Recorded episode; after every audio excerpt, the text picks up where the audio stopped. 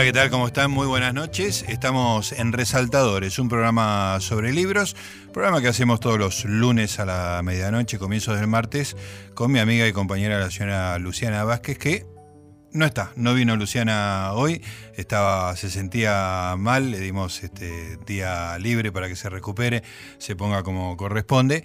E invitamos a un amigo de la casa, que es, aparte es de la casa, que es el señor Diego Mintz. ¿Cómo te va, Diego Mintz? Hola, Gustavo, buenas noches, gracias por la invitación. Por favor, un placer tenerte acá. Diego Mintz es hombre de, de acá de Radio Nacional, también compañero mío en Radio Ciudad, amigo de la vida, amigo de la familia, amigo de su perro Paul, así que tenemos una relación este, múltiple.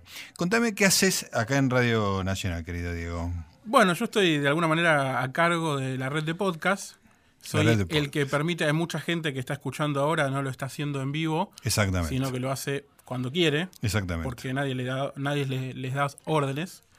Eh, y soy el que de alguna manera configuro el mecanismo para el cual esa gente que nos está escuchando eh, mientras corre, mientras va a su trabajo por la mañana o por la tarde, eh, desde su dispositivo móvil, lo haga cuando quiere. Básicamente esa es parte de mi tarea junto con otras. Está muy bien. Ahora te voy a preguntar por los por los podcasts, porque recién este, estábamos con la visita de hoy hablando y te hizo la, pregunta, ¿qué es un podcast? Este, te, la, vamos a, reiterar ahora en vivo, pero vamos a presentar a nuestra, nuestra estrella invitada del día de hoy, Federico Monchó. ¿Cómo te va, Federico? ¿Qué tal? ¿Cómo están? Gracias por estar acá. No, al contrario. Federico es eh, crítico de música, es uno de los críticos más este, destacados de la Argentina. El otro día lo tuvimos a Pablo Llanera acá, Pablo Llanera de la Nación, que también este, cumple con esa función.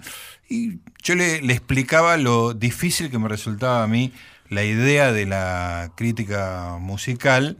Este, él creo que estaba de acuerdo en que era, que era difícil de, definir, pero rápidamente puso como, como ejemplo, como referencia a Federico Monchó, ¿no? Muchos años en Clarín haciendo crítica musical. ¿Es, es complicado hacer crítica musical? Eh, bueno, ante todo, Pablo es un amigo, ¿no? Sí. Y, es muy buen crítico. Pero yo siempre que, que llegan estas, estas dilemas, ¿habla bien de vos porque es amigo o, es amigo tuyo porque piensa bien de vos? Porque puede ser la causalidad, puede ser de los dos lados, ¿no? No, somos amigos, tenemos muchas afinidades. Y una es la música. Muchas afinidades. Sí. Sí, sí, sí. sí. Eh, antes incluso de que él empezase a hacer crítica en La Nación, crítica de música. Eh, ni me acuerdo muy bien, pero hace mucho que nos conocemos. Sí. Ahí está. Y, esta cosa de la, de la música, digamos, ¿no? Que la inmaterialidad, ¿no? La, esa, esas cosas de forma pura que tiene la música. Para mí, para, para yo que trabajé mucho tiempo haciendo crítica de cine, este, me resulta maravilloso que vos puedas escribir con tanta profundidad de algo tan inasible en principio. Bueno, eh, a mí me resulta maravilloso que alguien pueda hacer crítica de cine porque está, está hablando sobre algo que existe, que es material, que puede ser eh, eh, confrontado, digamos. Y por otro lado está hablando de algo que puede, que puede ser descrito con cierta facilidad, digamos. y, y entonces, en ese sentido, la crítica de cine tiene una una ventaja sobre la crítica de música, que es más real, digamos. La, crítica de música tiene, tiene una especie de, condición de irrealidad, porque está hablando de algo que ya pasó. Claro. Eh, que no se va a volver a repetir, en general, ¿no? A no ser que sean discos, grabaciones, que es un rubro muy importante, es como hablar sobre un libro de alguna manera, y a no ser que sean óperas eh, que se repiten, y que aunque nunca se repita de la misma manera, el lector, digamos, puede confrontar de alguna manera mis ideas o las ideas del crítico con lo que va a ver, ¿no es cierto? Entonces, esa sensación de estar un poco en el aire es lo que mm, le da a la crítica de música, o a mí en particular, una sensación un poco a veces de, estar eh, en, el vacío. Em, pero entonces, cuando, cuando, yo te digo que me parece maravilloso escribir crítica de cine, lo digo positivamente, o sea, en el sentido de que me parece que es un, un, un género muy muy rico, muy complejo, muy donde hay muchas cosas de las que agarrarse, digamos. Sí, es, como más fácil y al mismo tiempo... Este, no, sé si más fácil tampoco. A mí me parece que sí, pero eh, acá se aplica la, Pero también el crítico de, cine yo creo que se expone mucho porque... Claro, porque, tenés el... Justamente por la materialidad de, la película. Tenés algo para contrastar y ahí está la famosa anécdota de, Truffaut que, este, que decía que es la única profesión que después te cruzás con una persona en la oficina y te dice... Ah, vos te gustó mucho esa película, pero a mi suegra le pareció que era un bodrio total, digamos, ¿no? Porque todo el mundo tiene un juicio y todo el mundo lo puede contrastar con, con algo, ¿no? En la crítica de cine se da muchas veces que eh, la, eh, la, crítica puede ser muy interesante, eh, aunque no hayas visto la película. Sí. O porque a veces es interesante después de haberla visto, a veces es interesante como para ir a verla. Son dos géneros distintos de crítica también, ¿no? Pero en general uno la puede leer siempre y siempre algo se lleva. En la de música es mucho más difícil a veces. si uno no estuvo, también algunas cosas la crítica te comenta, o sea, la crítica te está haciendo una crónica a veces también, sobre todo en la música, cuando es algo en vivo. Pero también es más difícil eh, de, percibir o de entender qué es lo que está pasando cuando no. Eh, por ahí te hablan en términos musicales que no entendés o lo que sea. Lo que quiero decir con todo esto es que en el caso de Federico Monjó, eh, vos podés saber absolutamente nada de música y podés no tener ni idea ni de ni de, de, qué, de qué es el concierto para piano y orquesta de Tchaikovsky 1, ni cómo suena, ni qué, cuán buen pianista es Marta Argerich mientras lo toca, pero la lees y te llevas algo. Siempre. Eh, es verdad. Sin falta. Eh, admite con, con, modestia Federico. Pero además, Federico, me parece que, ya que estamos en tren de, elogios, este, bueno, Federico acaba de sacar un, un libro de Mar Dulce, que se llama Un viaje en círculos sobre óperas, cuartetos y finales. Este, que es un libro, digamos, eh, con, cierto grado de erudición, con reflexión, pero también tenés este, tus columnas de Clarín, que creo que no salen en papel, ¿no? Son del punto .com. No, no, salen los domingos en papel. Ah, salen los domingos en papel, perfecto. Se anticipan en la web. Perdón, yo todos los domingos almuerzo en la casa de mi abuelo, que recibe Clarín los domingos. Sí. Y, hola, ¿cómo estás? ¿Todo bien? Sí, sí, espera un segundo que agarro el diario y me voy hasta donde está la columna de Federico. el resto del día ya no lo leo. Bueno, pero lo, lo que yo le decía a Pablo Llanera el otro día es que vos encontraste un tono ahí medio milagroso, ¿no? De que hablás con, esa este, erudición y con esa cultura de, música, a veces de música culta, y se entiende todo lo que, lo que decís y uno sabe de qué estás hablando. Eh, bueno, sí, ojalá, ojalá que sea así. Eh, las columnas es cierto que, me dieron una gimnasia eh, especial, ¿no? Bueno, vos, vos viste lo, todos saben lo que son las columnas. Una columna semanal en un punto es un suplicio. Es un suplicio, sí, sí. Estás toda la semana pensando de qué vas a escribir. y se acerca el momento. Claro, claro, claro. Yo ya estoy pensando que el viernes tengo que entregar la, próxima columna del domingo y todavía no sé muy bien de qué tema tiene que ser. Y ya no hay vuelta atrás, ¿viste? Sí, sí. el compromiso está ahí. Claro, claro. Al mismo tiempo, eso te da una cierta gimnasia y, y te da un, a veces un registro que yo no había usado antes, que es un registro más personal, el, uso de la primera persona. Sí. Porque no podés sostener una columna semanal si no es con la primera persona. No hay manera, ¿no? Digo, para mí no hay manera. Sí. No hay manera en mi campo, digamos. Si fuera en el análisis político. Claro, claro. yo. Pero en mi campo esto está, muy mezclado con la música, los recuerdos, digamos, y trato de que sea así, porque si no, no hay, no hay temas, digamos. Claro. Y al mismo tiempo, esa, e, esas columnas, que, que, son un suplicio, me dieron una cierta gimnasia. Eh, y al final, en un punto, se tornan también, eh, pueden ser placenteras. ¿Te, da placer escribirlas? Es, o, haberlas escrito. Haberlas escrito es una mezcla ¿viste? de placer y sufrimiento, como toda. Claro. Como todo, compromiso. Sí, sí, sí, como toda crítica, ya sea una columna semanal o toda crítica, es un, es un placer y un sufrimiento. Claro. A veces más un sufrimiento que un placer. Ahora, ¿y qué es lo que te hace ese tono, digamos, que más abarcativo, digamos, que lo que puede ser el libro? El hecho de que sea semanal, porque vos escribís en Clarín de toda la vida, me da la sensación a mí, ¿no? o sea, no es Clarín, ese... Desde el 92. Sí, sí, no.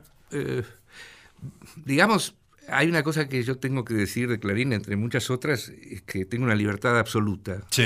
Absoluta. Puedo escribir sobre lo que quiera, digamos. Mientras lo firme, digamos. Sí, sí, que cumpla con espacio y tiempo. Claro. Este, es un diario muy abierto, muy liberal en el mejor sentido de la palabra, digamos.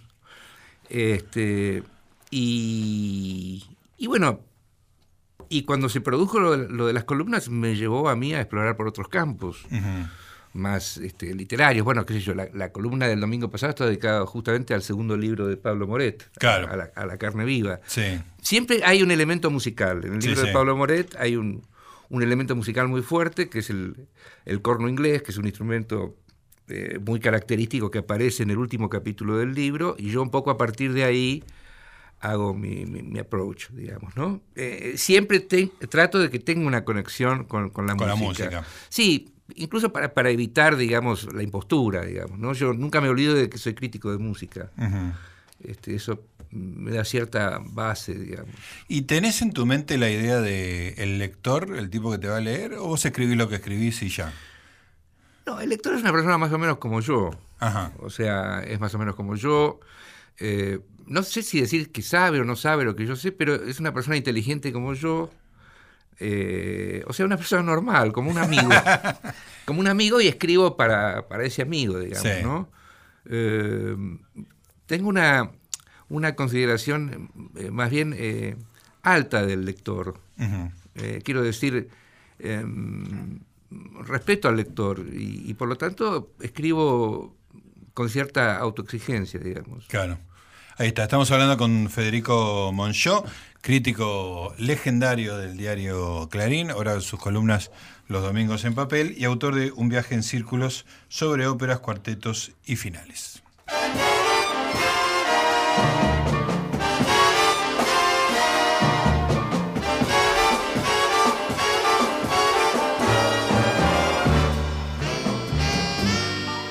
Every time we say goodbye,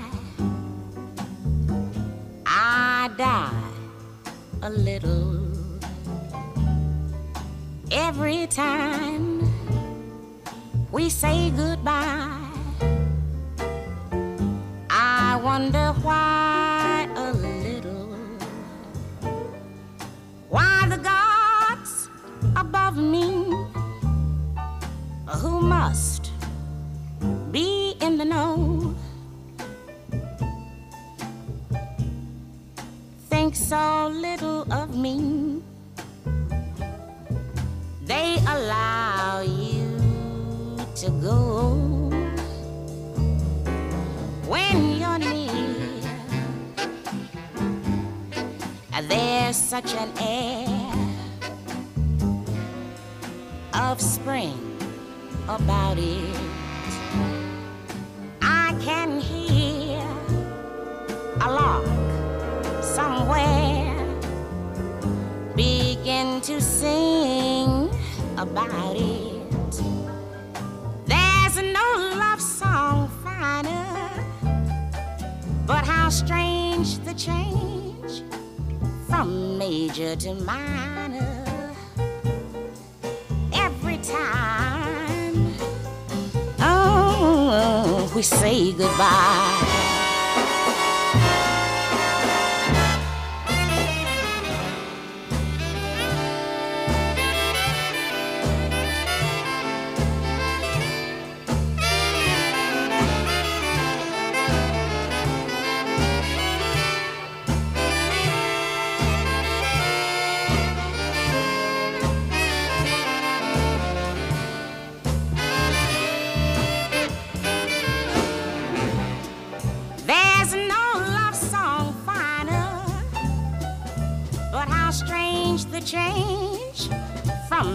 To minor every time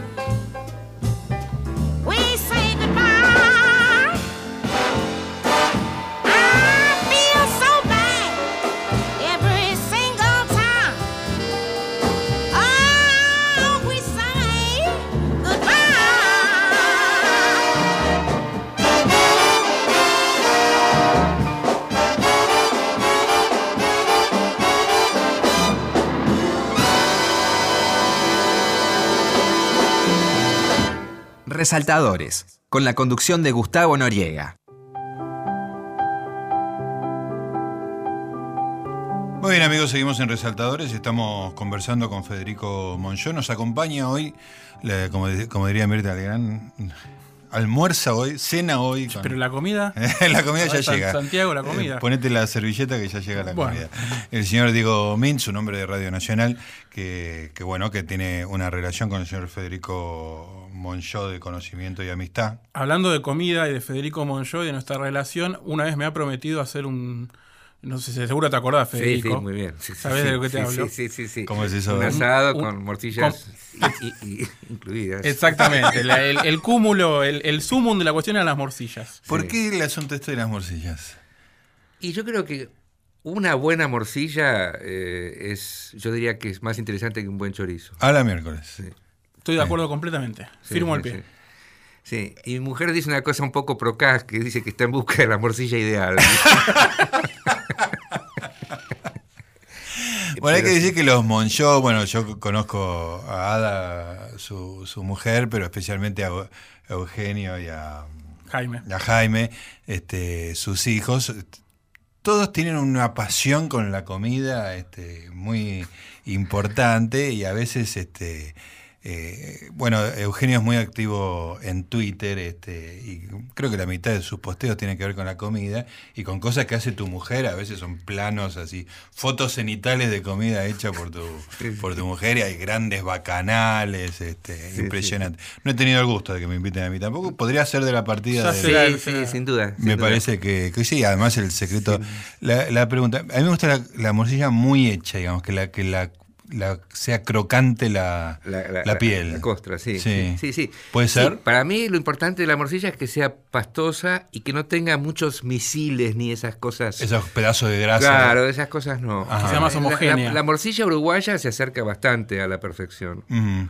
Y por ejemplo, la, creo que la morcilla vasca que tiene pasas de uva, y yo. Me, me parece Polémico. un poco... Sí, Ya hay polémica, polémica, bueno. sí, sí, Es la más popular, además. Yo creo que hay un consenso, además, sobre la morcilla vasca. Eso es como. ¿Consenso lo a favor? A favor. Eso es lo Ah. disruptivo de la opinión de Federico. Ah, ahí está. Ah. Volvamos a la, a la sencillez de la morcilla homogénea, Claro, no heterogénea. claro, ¿no? claro. Bueno, ya tenés una columna ahí, hay que, me- hay que linkearlo con, con alguna ópera y me parece que ya estamos, ¿no? Sí, sí, ya sí. tenemos un domingo hecho. Gracias.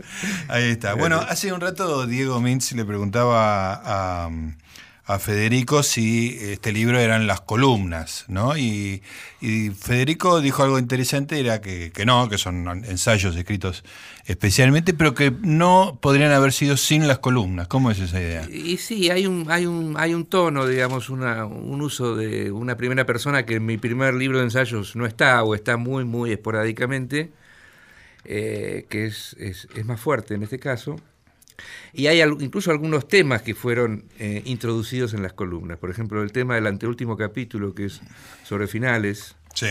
eh, La pérdida de inminencia, notas sobre finales. Sí, bueno, eso es una ampliación, un desarrollo de algo que yo empecé en unas columnas.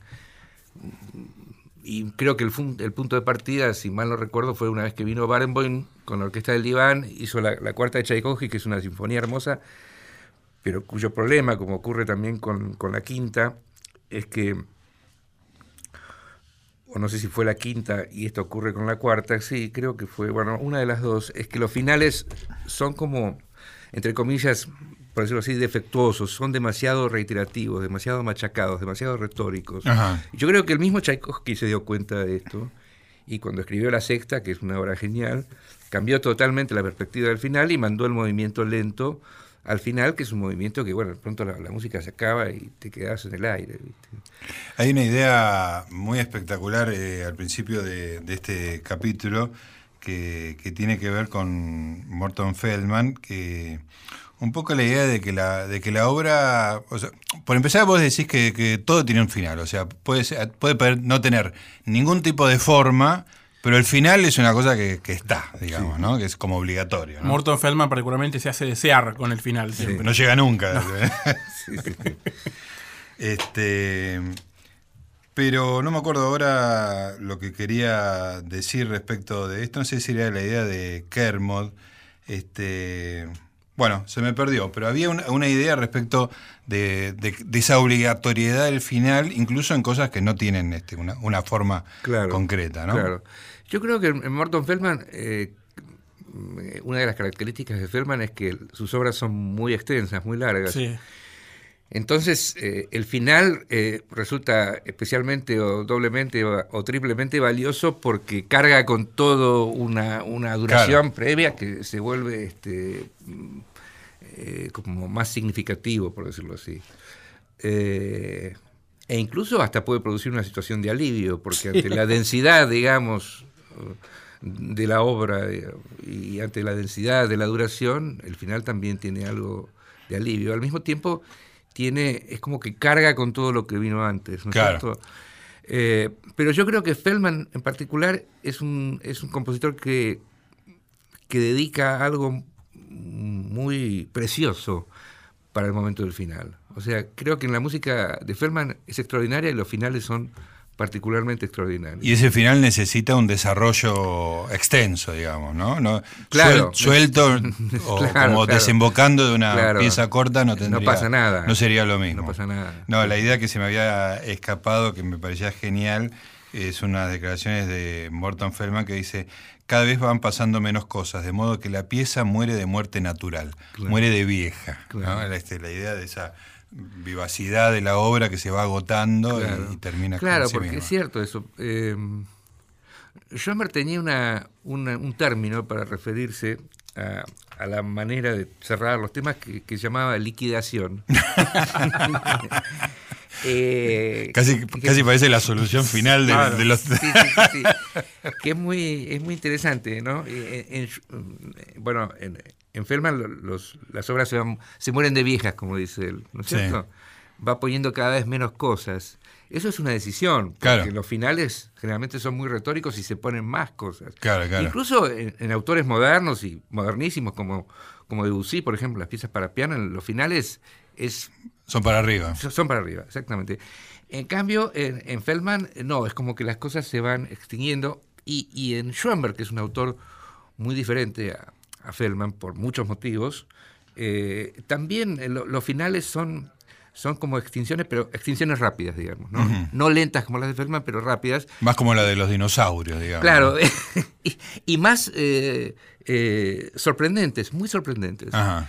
Eh, a veces es considerado eh, falsamente, a mi juicio, un autor eh, más bien conservador o una especie de revolucionario conservador, porque bueno, porque eh, siguió adscribiendo a la forma sonata y a la forma de cuatro movimientos, al principio de la sonata alegre, etcétera, etcétera. Pero él tiene ent- ent- entre las cosas extraordinariamente originales, me parece que, que es su representación de la idea del final, que es sorprendente. Eh, mencionabas vos, Diego, eh, ahora cuando vino mm, Barenboim, que hubo como algún incidente con el público que tenía que ver un poco con, con transiciones de una forma a otra. Sí, Barenboim es bastante eh, rígido con el tema de los aplausos, de los eh, las toses a veces, y Mm. sobre todo con eh, las fotos. Le molesta mucho que la gente saque fotos porque dice que no estás prestando atención.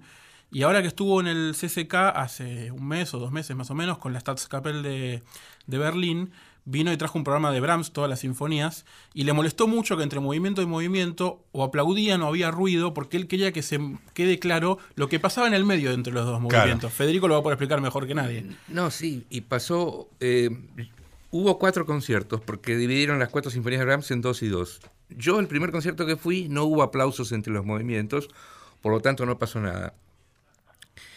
El segundo concierto de ciclo lo cubrió Sandra de la Fuente. Yo fui simplemente para oír otro día. Y el día que yo fui para oír, se cortó la luz. Ah, Ellos sí. estaban terminando eh, un movimiento, creo que mm, eh, de la primera sinfonía, la cuarta, no me acuerdo, eh, y estaban terminando un movimiento lento y se cortó la luz.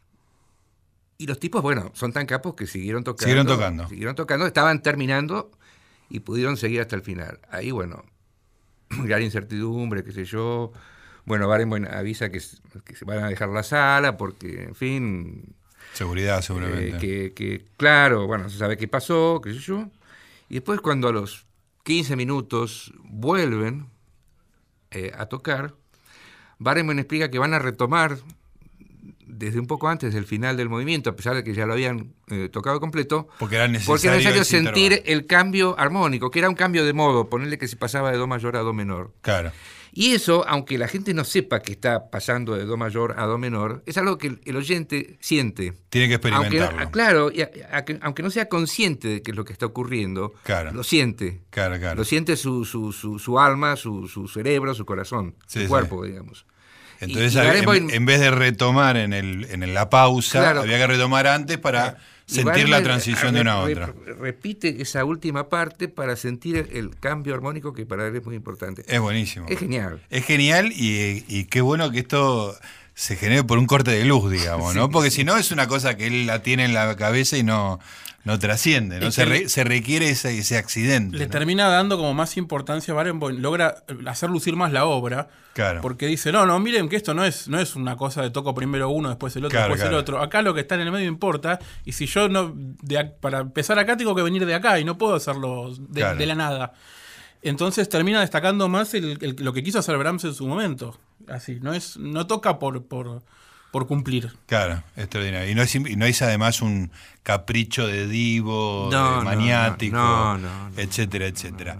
Me, me- me hiciste acordar este cuando lo fui a ver al Colón a, a Kay Jarrett, este, hablando de maniático, ese sí que es maniático. el, máximo. Lo mal que la pasé, o sea, me sentía culpable. No, no tosí, no hice ningún ruido, nada, pero no disfruté casi nada porque estaba muy aterrado. Fue uno de los eh, conciertos más terribles que yo o- oí y, y tuve que criticar en mi vida. Terribles en el sentido de, de que yo estaba muy nervioso. O sea, yo tengo una admiración sin límites por Jarrett. Sí, sí. Y por Jarrett en trío, por Jarrett solo, y el hecho de que viniera al Colón me parecía extraordinario por muchos motivos. Y al mismo tiempo yo estaba seguro de que iba a pasar algo, porque Claro. el público del Colón, es, el público argentino es un desastre. Muy indisciplinado. Claro, es un Muy público poco educado, muy- supongo, ¿no? Como decía una vez un, un empresario, es muy, es muy caliente. Ante cualquier cosa explota. Claro, sí. Y Jarrett puede tocar perfectamente en Japón, digamos. Claro. Pero acá en el Colón, bueno, lo que pasó es lo que pasó. De hecho, no hizo un disco. eh, Bueno, eh, Kay Jarrett en Buenos Aires. que Jarrett en Buenos Aires, Claro. no hay un disco. Ahí hay que Jarrett en Río de Janeiro, En que Colonia. Jarrett en Colonia, que Jarrett en la escala de Milán. Sí. Y acá no. Claro. Yo lo que lo mal que me sentí era, era tremendo, sentía culpable todo el La primera todo el parte tiempo. fue atroz. La segunda estuvo mejor. Sí, sí. Porque incluso él se tranquilizó un poco más y tocó piezas, esas piezas, esa especie de baladas que inventan en el momento. Sí, ¿viste? sí, de claro, cuatro, bueno. cinco minutos. ¿viste? Entiendo que la improvisación requiere un nivel de concentración, Sí, este, sí. pero eh, el balance general fue que pasé una noche espantosa. Sí, sí, sí, sí. Yo me tomé. Me- me siento- tuve que tomar medio Alplax. Me siento un poquito este, respaldado por tu, Sí. por tu mismo ataque de nervios.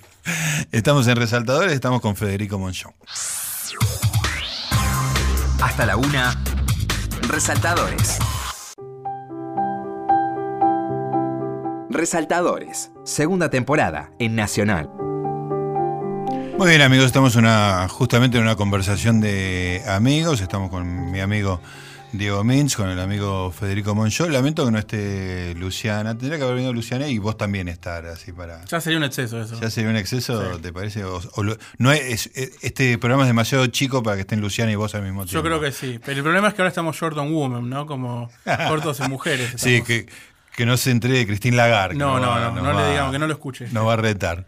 Eh, Federico, contame cómo llegaste a ser crítico musical. ¿Cuál es tu formación? Leí ahí con asombro que naciste en Mar del, sos de Mar del Plata. Sí, soy de Mar del Plata. Viví en Mar del Plata hasta los 19 años. Después, bueno, a los 20 estaba aquí en Buenos Aires y me fui. Me, me fui en la época de la dictadura. Yo viví toda esa época en San Pablo.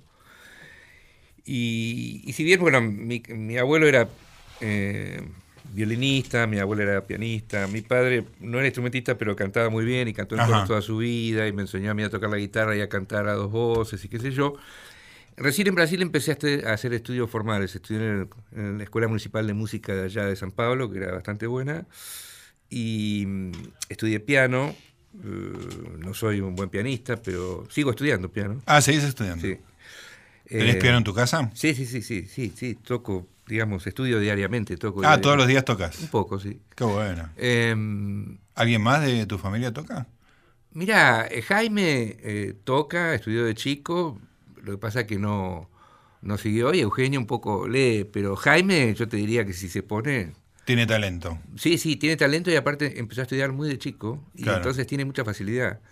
Lee, puede leer muy bien, pero bueno, le Claro. Jaime tiene talento y no lo explota, se puede aplicar a casi cualquier actividad que haga Jaime. tiene talento y no lo explota.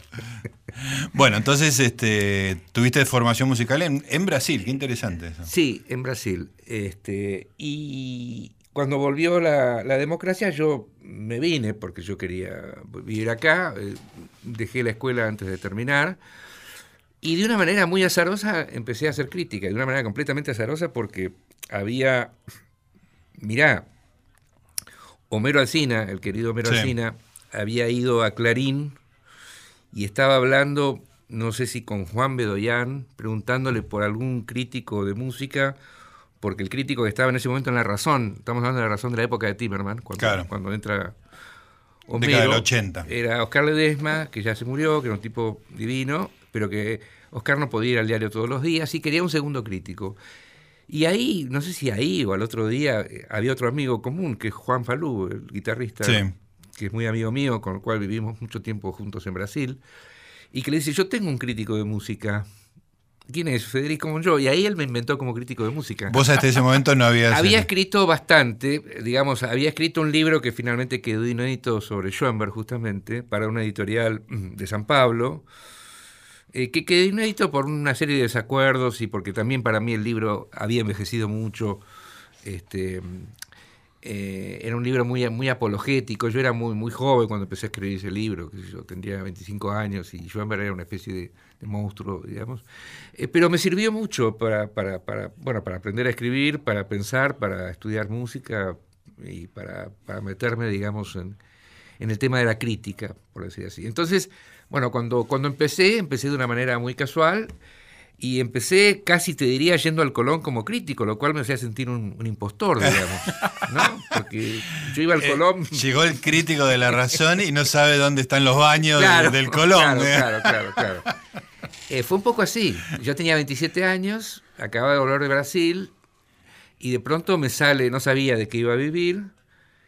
Pensaba que algo con la música iba a tener Claro. que ver, pero, pero bueno, me salió eso y, y bueno, y aparte era otra, eran otras épocas.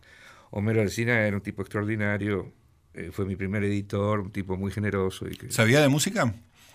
No, Homero sabía muchísimo de cine. cine era una Pero- enciclopedia ambulante. No, no, pero sabía mucho de música, era muy melómano. Era melómano, eso. Sí, sí, sí, sí, me acuerdo cuando una vez le llegó una, un- una, un- una crítica sobre la Sinfonía Concertante de, de Mozart, dice, mi obra favorita, la queja de 364, me dice. este, sí, Homero era, era, era, era fantástico. Le gustaba mucho la música, le gustaba mucho mm, Mozart, le gustaba Schubert, le, bueno, le gustaba la música clásica en general, ¿no? Y yo eh, fuimos muy amigos, incluso yo fui a su casa una o dos veces y jugábamos al ajedrez. Al ajedrez, qué, qué encuentro extraordinario. Sí, jugamos al ajedrez y él tenía un papamoscas, y, y porque tenía irritación con las moscas, entonces mientras mataba moscas jugábamos al ajedrez. Este, y seguramente ahí escuchamos la sinfonía concertante de Mozart o algo así. ¿Y hablaban de cine? ¿De- de- ¿Era invasivo de con- todo, con, no, hablábamos de todo eh, con Homero. Hablábamos de todo un poco. Hablábamos de música, hablábamos de cine. Eh, él me contaba cosas del cine de Lubitsch, esas cosas que él conocía muy bien. Después, eh, una vez que él fue a Mar del Plata, eh, fue a ver a mi familia, estuvo comiendo con mis padres, en casa de mis padres. Creo que mis padres lo llevaron a pasear por Mar del Plata. Eh, yo quería que se conocieran, digamos, ¿no? Porque de alguna manera él conmigo había sido una especie de, de pater. Una figura paterna, llegué- claro. Cuando llegué a, a Buenos Aires. Claro. Y aparte era un tipo divertidísimo, era un tipo muy gracioso. Era muy gracioso. Sí, sí, una vez yo le pregunto, eh, a los pocos días, estábamos en el comedor de Clarín, en esa época se comía en el diario. De Clarín, no, perdón, de La Razón. La razón. Y yo le pregunto a Homero, sí, Homero, porque en una época había ciertas ventajas, viste, con el tema del carnet de periodista. Le digo, "O- Homero, ¿qué tendría que hacer para sacar el carnet de periodista? Y él me dice, ser periodista. Ah, no, entonces no. Esos sacrificios no voy a hacer. Bueno, Homero tenía, aparte de su libro histórico sobre los Oscars, un libro sobre muy, muy fuerte sobre el cine clásico norteamericano, tenía dos libritos que eran deliciosos, que eran muy divertidos, que eran la, la enciclopedia de datos Sí, inútiles. genial. Era, creo que lo, lo tengo que buscar, porque tengo en casa alguno de esos y sí. Era era, tenía como una cosa recopilatoria de tipo muy leído, pero que además sabía tomar nota de... Sí, y él era un estilista. Claro. Era, era un gran estilista, Homero, digamos, cosa que él quizás no hubiera admitido, ¿no? Con, con la austeridad que lo, que, que lo caracterizaba, pero era un estilista, era extraordinario como escribía. Y yo creo que ahí en la enciclopedia de datos inútiles, bueno, es un es justamente una especie de monumento al estilo, porque Claro, finalmente claro, lo- es- ahí lo único que cuenta es el estilo. no había nada, nada más que estilo. claro, claro. Está bien. ¿Y después cómo llegas a, a Clarín? Bueno, eh, cuando se va Homero, eh, eh, bueno, la razón se va al tacho. Sí. Se va Timerman, se va al tacho y ahí nos vamos todos. Y Homero había recalado en página 12, Claro. eh, en la época en que, que era un diario, digamos. y, y bueno, y, y ahí todos un poco nos fuimos bajo el ala de Homero. Ajá. Y yo permanecí en página 12 eh, mucho tiempo hasta que, eh, bueno, me llamaron para ir a Clarín, yo no estaba muy convencido en el año 92 y mi amigo, nuestro amigo Claudio Uriarte, Sí, que estuvimos conversando sobre eh, Claudio. me convenció de que tenía que irme a Clarín, de que iba a ser lo que él llamaba en ese momento mi reconversión económica. ¿no? él tenía esa terminología fantástica, ¿viste? Una especie Eh, de marxista y bueno, ilustrado de claro, derecha. Y, y fue una reconversión eh, no solamente económica, sino que fue una reconversión este, mucho, en fin, muy... eh, fue otra cosa, digamos, a partir de ahí para mí escribir, hacer crítica. Y, y bueno, y por otro lado, no sé qué hubiera sido mm, después con todo lo que pasó políticamente en el país, seguir 12, ¿no? Claro. No sé. Pero, No, no lo- no eh, lo consigo. Eh, te instalaste en un lugar como, como Clarín, que es como que tiene un, un peso este, muy importante y que tiene una dinámica interna muy, este, muy grande. Es como trabajar en un ministerio, o sea, tiene como una, una vida interna casi autosuficiente. Bueno, cuando yo llegué a Clarín era casi un ministerio, porque era como una empresa del Estado. Había comedor, había eh, Claro. lustrabotas. Lustra botas. Había un lustrabotas que iba eh, casi todos los días. Había cuatro o cinco críticos de música clásica. Qué Eh, impresionante. Estaba Pompeyo Camps, estaba Napoleón Cabrera, estaba Coco Rapalo, eh, bueno, y después estaba yo, y eventualmente Néstor Tirri podía Escribir escribir, algo también más. sobre algo. Eh, era, digamos, Sí, sí, sí, era bueno, un- como una empresa del Estado. Claro, después, con un gran déficit, me imagino, Claro, digamos, claro, para sostener a, a cinco críticos. de- después es como si esa empresa del Estado se hubiese privatizado, digamos. ¿no? Ah, Claro, efectivamente. Yo creo que, bueno, como todo en esa época, ¿no? Claro. Y, y- y tu experiencia personal, porque vos digo, llega un tipo con una cultura importante, dedicado a, Schoenberg, llega a Clarín, digamos que es como un diario que pretende llegar a todos los hogares de la, de la Argentina. Este, el otro día lo hablaba un poquito con Pablo Llanera, que también trabaja en un diario y tiene este, gustos muy, muy fuera del mainstream, por decirlo de alguna manera. ¿Vos sentiste esa, esa dificultad de estar, tener gustos personales fuera de lo mayoritario y trabajar en un diario que buscaba lo mayoritario? Eh, no, no, nunca. Y, y no te miento, en parte porque en toda mi, mi primera etapa en Clarín, la persona que a mí me lleva al diario, digamos, eh, es el Negro Sánchez, Jorge Negro Ezequiel Sánchez, Sánchez, claro, sí, sí. un gran tipo, un gran periodista que murió. Sí, sí, todo el mundo habla bien de Todos Negro Sánchez. quisimos mucho y admiramos. y- Y, y- y el negro tenía esa idea de, bueno, ¿qué es lo que hizo con la revista Viva? De poner la columna de Valeria Massa y la columna de Beatriz, Beatriz Arlo. Arlo, claro. Eso lo inventó el negro Sánchez. Claro, claro. Entonces yo podía escribir de lo que quisiera, digamos, podía escribir de Schoenberg. Si, si, al- si al lado había otra cosa más popular o que, o que hablara sobre televisión o Claro. qué sé yo. En ese sentido, Homero Alsina tenía una visión más clásica de lo que era una página de espectáculos. Yo creo que Homero, para Homero la televisión no, de- no debía formar parte ni siquiera De un del diario. claro, de Claro, ni diario. siquiera estar registrada por un diario. Entonces, eh, con esa idea del balance, del equilibrio, Sí. yo podía llevar las cosas para mi lado sin ningún inconveniente. Claro, claro. De, de hecho, nunca tuve el menor episodio de censura porque un tema fuese demasiado complicado, demasiado elevado. Nunca te dijeron nada. Nunca, jamás. Problema de espacio tampoco. No, problemas de espacio por ahí sí, pero... Porque es la- Pero- la- pero- está en la naturaleza del diario. Claro, pero problemas de contenido no. Claro. Nunca, jamás. Eh, y en ese sentido, eh, Clarín es un diario muy abierto, a veces más abierto de la que mucha gente piensa. Claro. O sea, nunca Mañeto te dijo que tenías que criticar a Schemper, por ejemplo. Seguimos en un ratito, estamos con Federico Moncho acá en Resaltadores.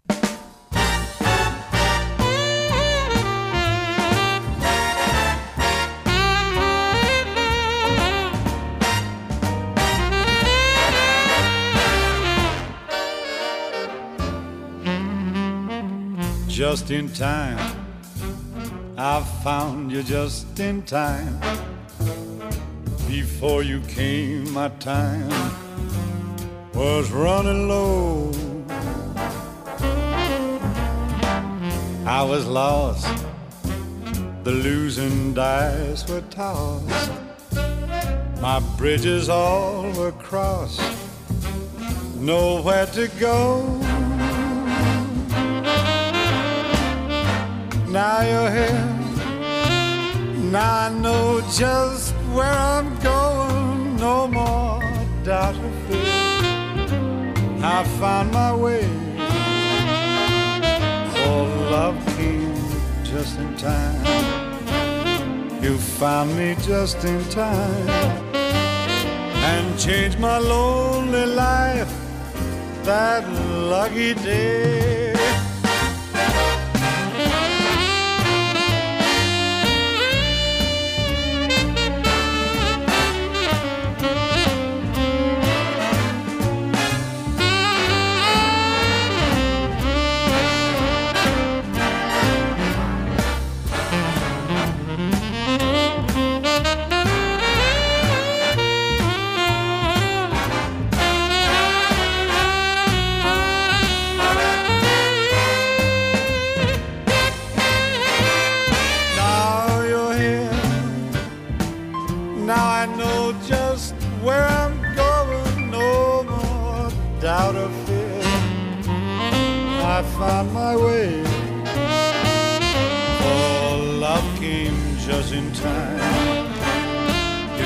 Me just in time and changed my lonely life.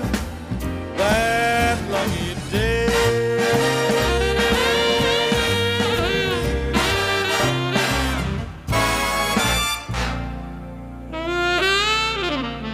Seguimos con Resaltadores.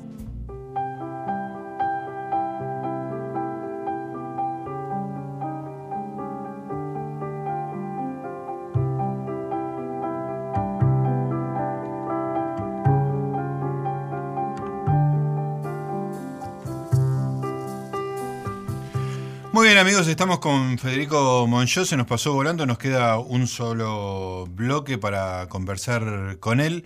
Quiero conocer un poquito tus hábitos de escritura y de lectura, que es uno de los tópicos que tocamos siempre con, con la gente que nos visita acá a, a Resaltadores. ¿Sos un tipo de lectura metódica? ¿Un día, Sí. un día, un día de vida tuya incluye obligatoriamente lectura? Y sí, eh, incluso por el trabajo. Yo aparte de clases en la facultad, clases teóricos de cuatro horas, entonces eh, todas las semanas. Entonces tengo que... ¿Teóricos de cuatro horas? Sí. ¿De qué? ¿Estética de la música? Estética de la música en filosofía y letras, Ajá. eh, el primer cuatrimestre. En el segundo cuatrimestre participo en algún seminario que arma la cátedra y qué sé yo. Entonces, tengo que, estoy obligado a leer, pero bueno, leo mucha, mucha literatura. Sos más de la, de la Me- ficción. me- me- leo de todo, pero me gusta muchísimo la literatura. Ahora eh, acabo de leer un, un autor que justamente me recomendó Pablo Moret, que es Ajá. Y Seyobo descendió a la tierra, que es un libro extraordinario. Había leído otro de él que no me convenció tanto, se llama mm, Melancolía de la Resistencia, eh, pero este de Seyobo es, es extraordinario. Eh, bueno, leí el libro de Pablo, que me El, pareció libro de fabuloso, Pablo me pareció un estuvo libro acá increíble. con nosotros. Sí. Este, ¿qué, qué te gustó del libro? De, ¿Habías leído el, El sentido olvidado? Sí, sí, sí. Sí, incluso lo- los dos los presenté yo en Mar Dulce. Ah, los presentaste vos, Sí. claro. El sentido olvidado me había parecido eh, fabuloso por muchos motivos. Y este me parece no menos bueno y quizás eh, hasta un poco más, más raro, si se quiere, más... eh, Sí, el otro tenía como un orden más académico. digamos, Claro, ¿no? tenía una cosa como que se fijaba ciertos objetivos y los, los, los- los desarrollaba, argumentaba, digamos, en función de... Ahora me parece que hay Más libre. una especie de ca- cosa más poética. Sí, sí. Pero es muy, es muy impresionante, es realmente genial. Ah, y como le dije, hay alguna persona que puede escribir un ensayo sobre el prepucio de Cristo, me parece que ya es. este, me parece una cosa tan extraordinaria. Y ahora estoy leyendo un libro, en este, en, en este momento estoy leyendo un libro que empecé de un, de un amigo que me parece extraordinario, que se llama La Guillotina, Ajá. de Matías Serra Bradford. Está, está publicado. Sí, acaba de salir por Mar Dulce. Ah, ok. Eh, sí, que es una ficción muy, muy rara, muy curiosa, que todavía no puedo contar nada porque lo empecé el, el lunes. Este, pero sí, leo, leo permanentemente y, y me gusta muchísimo la lectura de policiales. Ah, sos el lector de policiales. sí, sí. ¿Favorito? ¿Negro o británico? No, mira, eh, es más, te voy a decir algo que se van a reír de mí, incluso nórdicos, incluso Ajá. escandinavos. Sí, sí. Está muy de moda el, el Sí, sí, a mí me gusta mucho Mankel. Hay gente que dice que no es un gran escritor, pero yo no sé bien qué quiere decir eso. No te importa. No, no, creo que están equivocados. Creo que, que era un gran escritor. Ah. sí. Eh, No es que no te importe, creen que, crees que estás equivocado. sí, sí, sí. Perfecto. Es, otra, es bueno, otra respuesta. eh, me gustan eh, lo- los, clásicos, Chandler, Hammett, por supuesto, McDonald. Me gusta la inglesa P.D. James, me encanta. Eh, y ahora hay, hay uno nuevo, eh, va, no es nuevo, eh, que se llama Michael Connelly. Ajá. Ah, que- sí. Que es bastante nuevo, pero él retoma la tradición del, del policial negro americano, de la tradición de, de Chandler, y me, me- me parece extraordinario. Tiene un personaje que se llama Harry Bosch, que es un detective, y soy fanático. Siempre que, que Ah, ¿sí? puedo, ah, que encuentro un libro de él, lo leo, me lo devoro. sí, sí, Me hiciste acordar de una cosa que decía nuestro común amigo Claudio Uriarte, este, que decía que decían que este, el policial negro había sacado al policial de los salones de té ingleses y los había puesto en, en las sucias calles de, de Los Ángeles o de Manhattan. Y Claudio decía, ¿por qué habría de ser bueno semejante cosa? O sea, llegó una cosa toda pristina, amable, buena, un lugar extraordinario para hacer asesinato, llevarlo a la calle, digamos, Claro, ¿no? claro, claro, Este, claro. Con esa cosa este, contracultural que tenía Sí, Claudio, que sí, era tan, divina, sí. tan genial. Este, pero le- lees sistemático, lees antes de dormir, lees este. Leo mucho a la mañana, eh, leo mucho a la mañana. A la noche en general, ya después de comer, no. Eh, porque, bueno, por ahí leo un poco en la cama, pero yo leo mucho a la mañana. Eh, antes de, qué sé yo, leo el diario y después, puedo- bueno, y leo muchísimo los fines de semana, ¿no? ¿Lees diario en papel? Obvio. y, los, do- y los domingos leo tres diarios. Tres diarios, como mi papá. Nación, eh, eh, Clarín y Perfil. Ah, y recibís los tres en tu casa. Sí, papel, sí, sí, sí. Excelente eso. Y, y estoy prácticamente, me, paso cuatro horas leyendo los diarios. ¿En serio? Sí, sí, tres, Los cuatro lees horas. con, con Los atención. leo bastante, sí, me divierte, me, me- me- sí, sí, es un vicio. Sí. ¿Anotás? ¿Haces algún No, tipo de- diarios no, no, no anoto. ¿Y los libros? Sí, los policiales no. Sí. Los policiales, a no ser que aparezca algo demasiado extraordinario. Los libros sí. Los libros, incluso los libros de ficción, leo con un lápiz en la mano. Ah, lees con un lápiz en la mano. sí, sí, sí, sí, sí. Ah, y un libro que leí hace poco que me pareció extraordinario es El nervio óptico de María Gainza. Ah, qué libro extraordinario. es un libro increíble. Estuvo María acá. ¿Estuvo? Sí, porque ¿viste? me pasó una cosa extraordinaria, que es este, me llegan libros, ¿viste? Y a veces me llegan libros sin ningún tipo de referencia, ¿no? llegan libros y a veces son ediciones del autor, ¿viste? O sea, son clavos remachados, ¿no? Y este nunca había escuchado hablar de María Gainza. Este, yo digo, tengo como la cosa democrática de eh, ojear todos, ¿no? Ninguno dejarlo a un costado. Por lo menos que yo, no te digo el primer capítulo entero, pero entrar a que yo. Y bueno, en esa, en ese ojeo me meto con el nervio óptico de Sí. María Gainza. Y no pudiste parar. Ah, no, pero fue como tirarme a una pileta, un placer.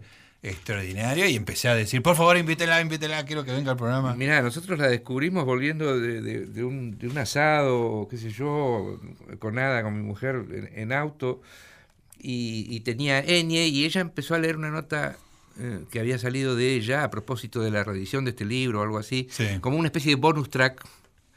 Y me dice, che, Fede, escucha esto. Y me empieza a leer, me empieza a leer, y, y me leyó la nota mientras volvíamos. Y me pareció increíble. Y al otro día me fui al centro a buscar el libro. Qué lindo. Y me lo devoré. Y, y tengo una admiración muy grande por ella. Si está escuchando, le mando un Ah, saludo. ojalá, No si la no conozco se- personalmente. Bueno, la, la trajimos acá, y fue inmediatamente, creo que hace cuatro o cinco programas que estuvo María, pero fue así como un romance instantáneo. Y es un personaje, te digo, que es este. Y tiene un desenfado y un, y un humor eh, Y un tono único, ¿eh? único. Y, y es, y es totalmente femenino. O sea, no, no voy a entrar en cuestiones de género, entre otras cosas, porque no las manejo. Pero eh, ella tiene un, un tipo de humor Sí. femenino eh, único.